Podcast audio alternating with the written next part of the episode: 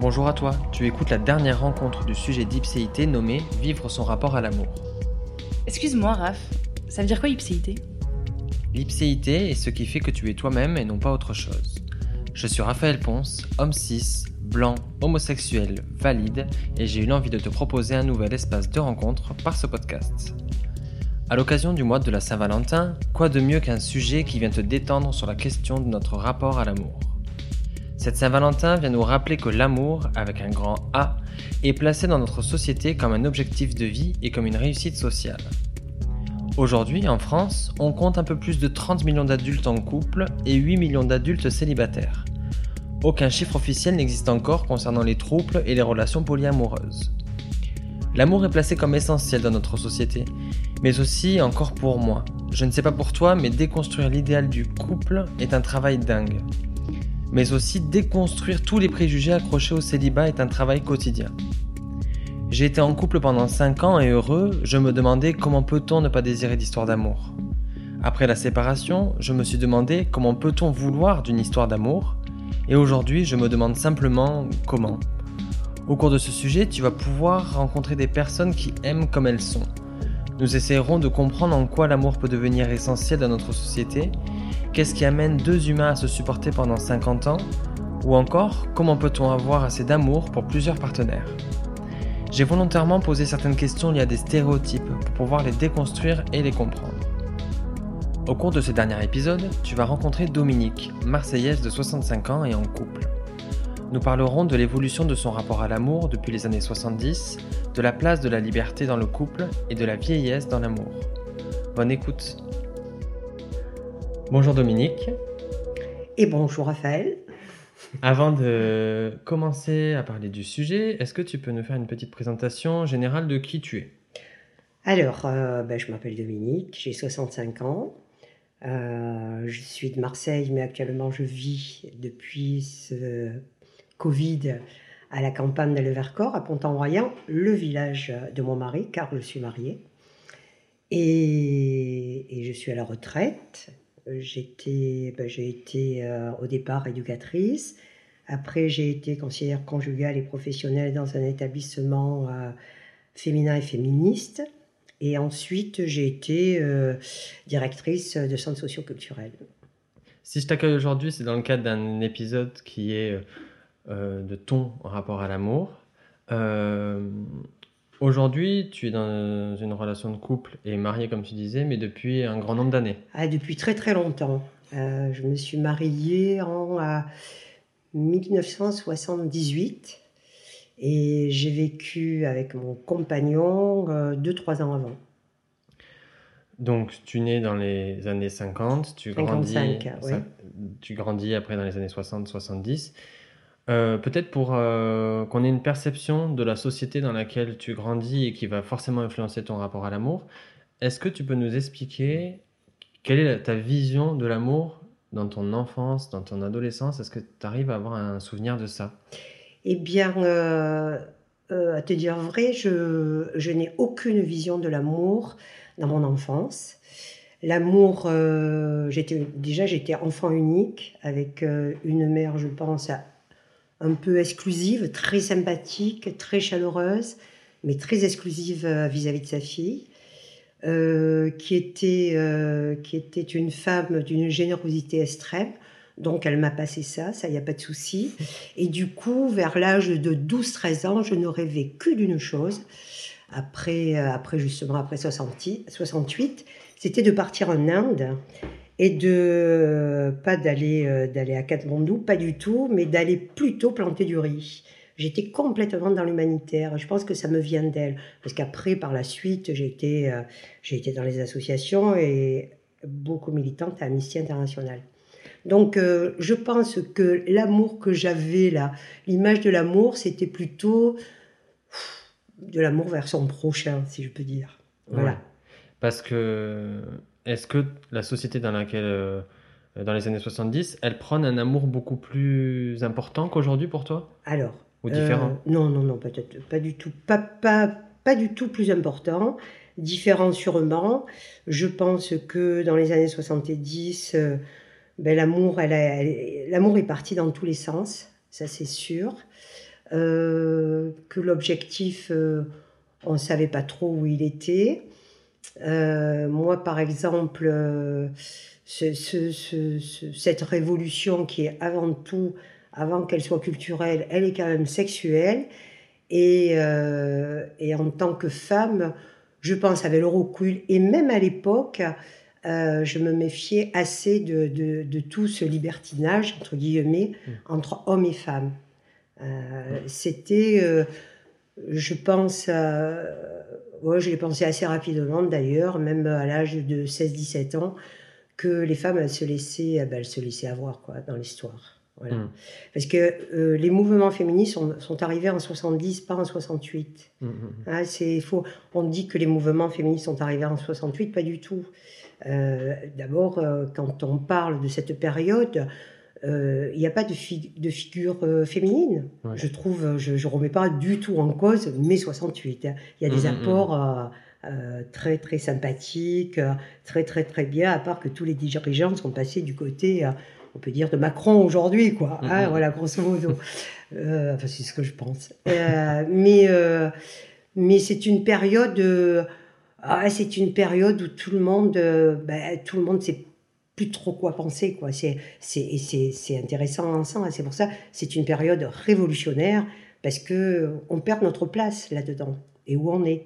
hein. il faut qu'on se positionne et voilà quoi. Et- Et toi, tu, te, tu as donc cette, cette importance de l'humanitaire qui est dans ta tête euh, à l'adolescence, mais ça fera de ma part, tu vas quand même te mettre en couple assez rapidement après. Alors, Comment ça moi, arrive? euh, voilà, j'ai cette, j'ai cette, euh, cette idée qui, qui, qui, affole, qui affole ma mère, bien évidemment, de partir à, à 18 ans en Inde, parce qu'on ne peut pas laisser le monde comme ça. Enfin, euh, Mm, mm, mm. bon, et alors que j'ai pas fait de communion, j'ai rien fait. hein, je, je suis athée par la force des choses, je veux dire, bon. Mais vraiment, là, il fallait que je parte. Et puis, je, je, je, je viens un jour passer mes vacances dans le Vercors et je rencontre, euh, je rencontre euh, mon compagnon.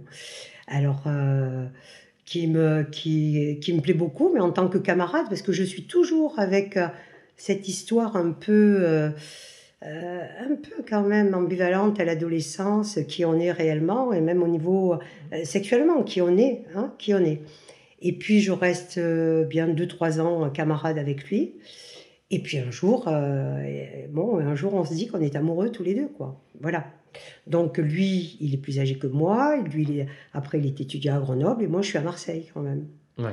Donc, Donc euh, bon, euh, voilà, on est toujours ensemble, mais on est loin.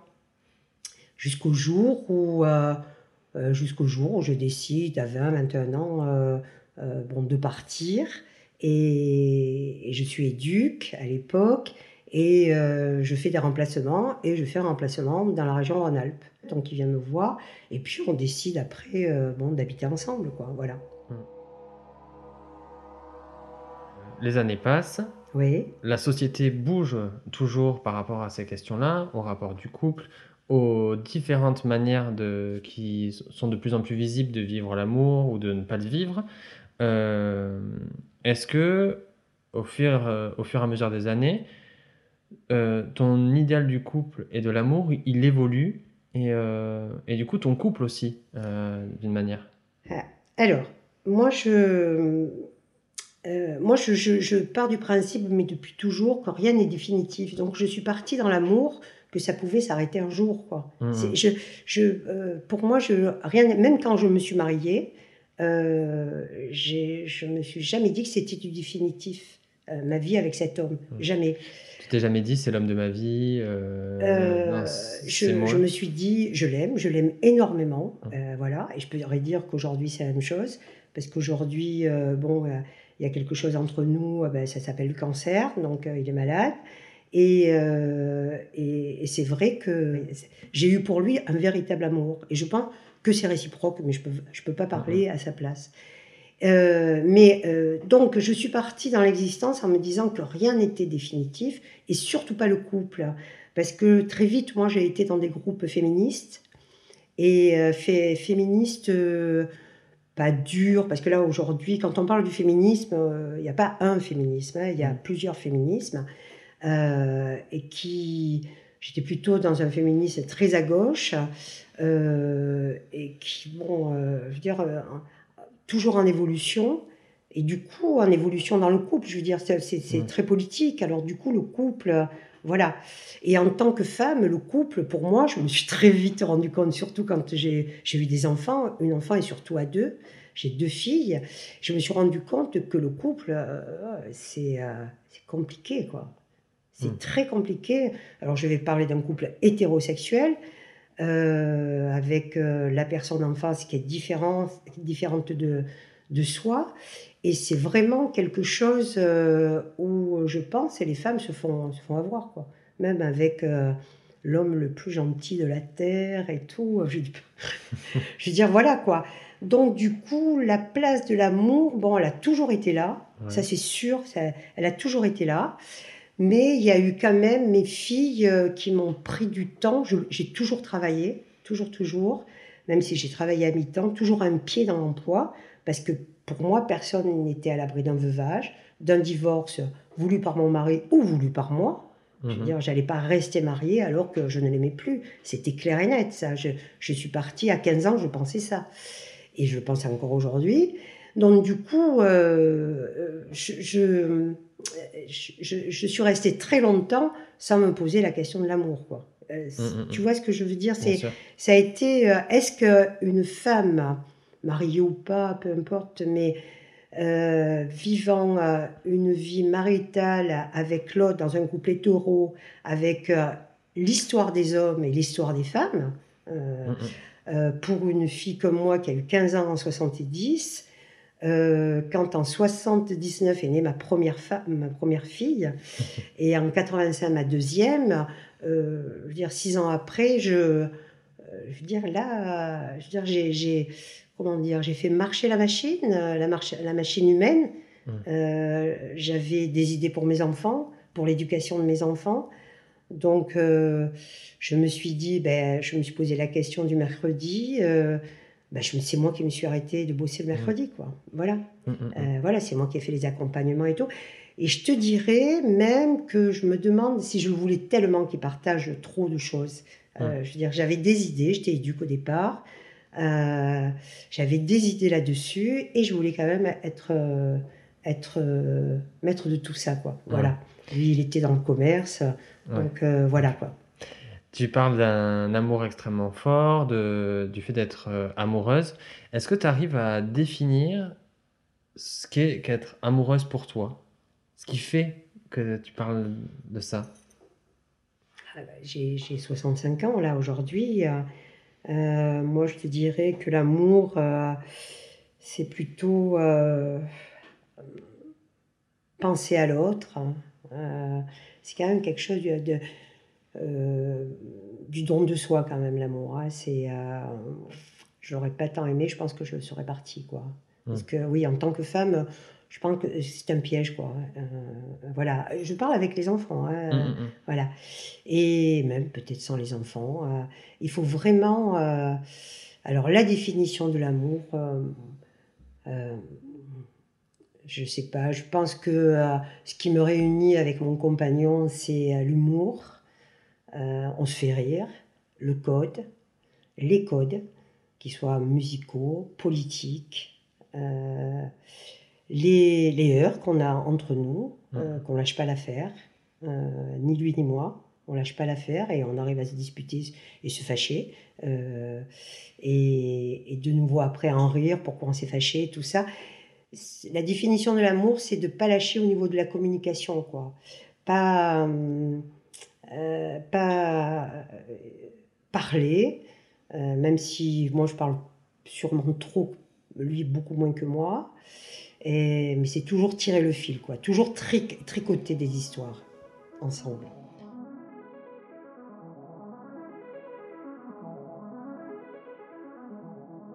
Et là, je change un petit peu de sujet sur.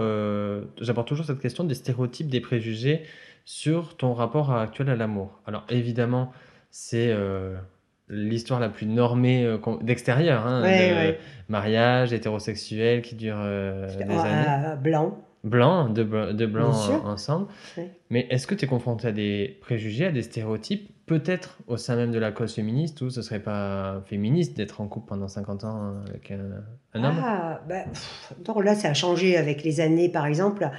Avec, moi, je me rappelle que j'avais dans mon sac à dos ma fille en, 70, en 80, quand je suis, on est reparti à Marseille en 80, habiter. Et euh, je suis rentrée à la librairie des femmes parce qu'il y avait un débat qui m'intéressait. J'en suis partie, quoi. C'était très mal vu en 80 d'avoir un enfant. Voilà. Aujourd'hui, je trouve que le féminisme, il a vachement évolué. Si je me place en tant que féministe, je trouve que c'est extraordinaire ce qu'on vit aujourd'hui. C'est Mhm. c'est fantastique. Euh, pour moi, hein, c'est fantastique. Et, et je trouve que les préjugés, ben, les préjugés, il faut, euh, il faut faire attention quoi, avec les préjugés. C'est, euh, je pense que quand on est à la retraite, on a le temps d'y réfléchir à tout ça. Quand on travaille moins, là, on est dans une période très intéressante parce Mhm. qu'on est dans la lutte contre les préjugés. Voilà. Euh, je crois que je crois que par exemple l'homme blanc hétérosexuel occidental, il a fait suffisamment de mal et que là on en parle. Mm. Il y a aujourd'hui, euh, aujourd'hui tout éclate. C'est une très bonne chose. Moi j'ai peur de, de ce qui va se passer parce que chaque fois que quelque chose craque, euh, il y, a, il y a aussi euh, les gens qui sont pour les préjugés qui, qui reviennent en force. hein. Mais Mm. je pense que, que, euh, c'est le prix à payer là. Voilà, c'est le prix à payer. quoi. Et puis, et puis toujours ne pas se la fermer quand autour de la table il y a encore des gens. euh, bon, euh, qui vont euh, afficher des préjugés, quoi. Toujours intervenir. Euh, voilà. Laura que j'ai rencontrée juste avant a un rapport donc totalement différent à l'amour où elle souhaite et désire être seule. Euh, de mon regard et de peut-être d'une regard d'une nouvelle génération, 50 ans de couple, ça paraît euh, extrêmement long. Euh, Qu'est-ce que t'apporte une relation pendant 50 ans? Alors, je vais d'abord répondre pour Laura Ouais. que je trouve formidable qu'elle décide de vivre seule. Voilà, elle est, Ouais. elle est ouverte. Pour l'instant, c'est ça pour elle. Ouais. Et ça, je trouve que c'est formidable. Moi, ma génération, moi, j'étais partie aussi là-dessus. Je voulais pas d'enfant et je voulais pas euh, être avec quelqu'un. moi. C'est, je voulais Mm. partir en Inde. C'était vraiment mon désir le plus absolu. Bon, ça s'est passé autrement. J'ai rencontré l'amour. euh, j'ai rencontré cet être, cet être qui m'a, eh ben, qui, qui, qui m'a plu, quoi. Voilà. Mm, mm, Mais euh, Laura, elle, elle décide, euh, je crois que tu m'as dit qu'elle avait 25 ans. Ouais. elle décide de vivre comme ça, mais c'est formidable. hein. Et, et, et ce que je trouve euh, extraordinaire également, c'est que euh, elle va, elle, se battre avec les préjugés. Parce que quand il y a une nana, même aujourd'hui, on a discuté hier à, table, que euh, tu décides de pas avoir d'enfant, de- et tu es stigmatisé quand même par la société, surtout une fille. Pourquoi? Ben Parce que ah ben 30 ans, il faut quand même se dépêcher. À 35 ans, ben, c'est l'horloge, euh, l'horloge quand même, tout ça. Mm. À 40 ans, oh, oh c'est les dernières, euh, c'est la dernière ligne. Puis après, on te fout la paix à la ménopause quand même. C'est tout hein, quand tu es une femme. Donc elle, qu'elle affiche ça maintenant, je trouve que c'est formidable et que euh, voilà justement, c'est ça qui change. C'est qu'aujourd'hui, il n'y a plus un mode d'emploi et, et que tout est dans la nature. Voilà. Euh, je crois que euh, il y a une interrogation qui je suis et, et que on se laisse aller à qui on est. Et ça, je trouve que je trouve que c'est fantastique. Ta deuxième question, c'est? Qu'est-ce que une relation Alors plus sur la question de la Ah durée oui. de la relation, qu'est-ce que ça t'apporte? Alors cette, cette relation de 50 ans, si elle était euh, si tu veux, moi, mon mari, c'était quand même un être libre. Moi, j'étais partie peut-être plus dans un truc exclusif, comme j'étais enfant unique. Mm, mm. Ouais, je veux dire, après, euh, après un petit un passage euh, avec Freud, je, je, je- c'était quand même assez. Et il m'a appris quand même, euh, il m'a appris qu'on pouvait vivre l'un sans l'autre en s'aimant, quand même. Puisque lui, il était, oui, il était libre. Il était libre, il voulait sa liberté. Donc moi, ça m'a fait un peu coincer au départ. Mais je pense que il m'a ouvert une porte n'était que je n'avais, pas pensé à cette porte ouverte avant. Et du coup, si tu veux 50 ans de vie commune, en passant de temps en temps des vacances avec des copines, en, faisant des, activités seules, euh, seules, sans lui, en faisant des activités avec lui, des activités sans lui, et comme lui, avec moi, sans moi, ben, ça laisse plus de marche. Et aujourd'hui, aujourd'hui où euh, bon, euh, il a 68, moi 65, euh, bon, en plus il y a cette maladie, euh, où ça va, hein, il y a pas...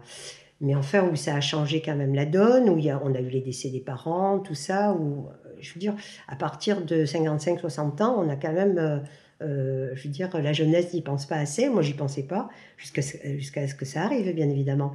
Et, eh bien, je me dis, heureusement qu'on a fait ces efforts, quoi. Voilà, heureusement mmh. qu'on a fait ces efforts. Mais en même temps, j'ai des tas de copines qui sont célibataires et euh, voilà quoi. Mmh. Euh, je veux dire, la, la, le petit plat de pâtes avec la tranche jambon, euh, le soir tranquille, les personnes t'emmerdent, c'est pas, c'est pas mal aussi. Hein, je veux dire, bon, après, vivre ensemble, faut aussi pas être dans des trucs, tu mets la table tous les soirs, tu fais. Non, tu as envie de manger devant la télévision, l'autre il a envie de manger à la table, chacun fait comme il veut. J'ai pas faim, tu as faim, ben tu. Voilà, c'est aussi une histoire de, de, de, de mode d'emploi de plus en plus cool. Hein, mmh. c'est euh, voilà, j'ai envie de dormir seul parce que tu m'as réveillé la nuit d'avant. Il y a aussi la liberté de le faire sans que l'autre mmh. soit euh, soit blessé. Je veux dire, il y a voilà, c'est c'est aussi de moi là par exemple, on habite dans le Vercors, je suis une citadine. Euh, je m'en vais une fois par semaine en ville. Comme, comme je dis, je m'en vais en ville. Je vais à Marseille. Alors il y a il y, a, il y a, quand même beaucoup de contraintes euh, actuellement. Bon, mais j'y vais quand même. Euh, et sincèrement, j'en ai besoin, quoi. Voilà, j'en ai besoin. Quand je te disais euh, un coin à soi pour penser toute seule, c'est, et lui aussi, on se téléphone, on, on rigole ensemble, et c'est là où tu vois qu'il y a quand même toujours une accroche de séduction, amourette, enfin, un truc rigolo entre nous, même si c'est plus comme avant du tout. Euh, mais à tous les niveaux, c'est plus commun. Mais ce qui a perduré, c'est cette rigolade entre nous. Et euh, ouais, c'est. Et puis, on se prend pas au sérieux, quoi. Je pense que ça, ça, ça a continué, quoi. Et puis, euh, où, où, on peut d'un coup péter un plomb en, en disant tu me gonfles, aujourd'hui j'ai besoin d'être seul, voilà, quoi. Mm. Ou j'ai besoin d'être seul, voilà.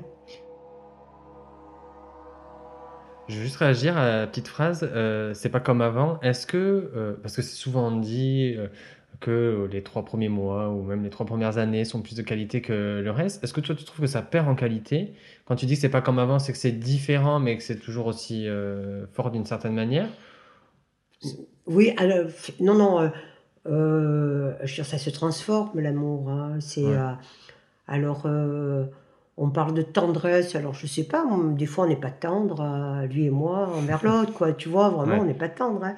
Euh, et puis des fois il y a de la tendresse, il y a, euh, je veux dire, il y a toujours ce mélange, mais je pense que la tendresse, elle y était aussi avant, ouais, quand il y en a un de nous deux qui était un peu malheureux par quelque chose, on mmh. était là pour, pour consoler, quoi. Hein. c'est, je, je, crois que on est devenu de plus en plus camarades, ça, de plus en plus mmh. amis.